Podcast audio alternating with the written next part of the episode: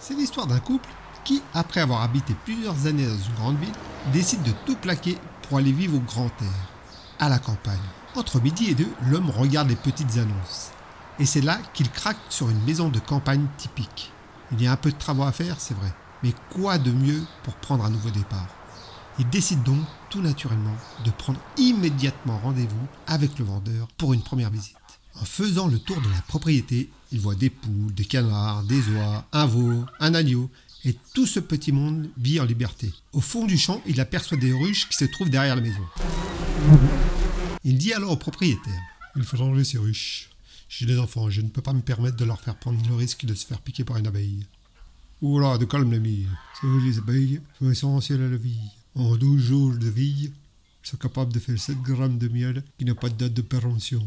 De plus, les abeilles sont un peu comme moi, j'ai envie de dire. C'est-à-dire que tant qu'on vient pas m'emmerder pour des conneries, je n'attaque pas. Et mes abeilles n'ont jamais piqué qui que ce soit, tenez-vous dire, mon petit.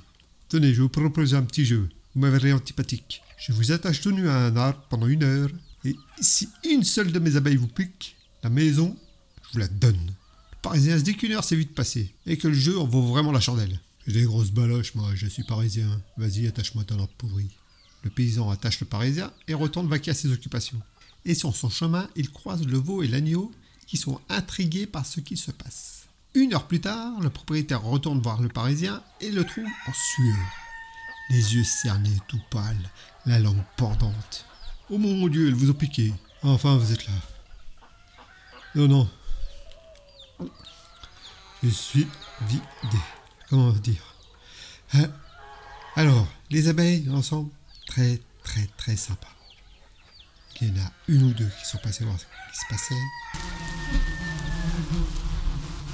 Sûrement pour faire un rapport à la rue, j'imagine. J'aime à croire, j'aime à croire que nous avons, que nous avons instauré un climat de confiance, j'ai envie de dire. Mais, par contre, dites-moi, l'agneau le petit veau, là, ça fait longtemps qu'ils n'ont pas tété leur mère.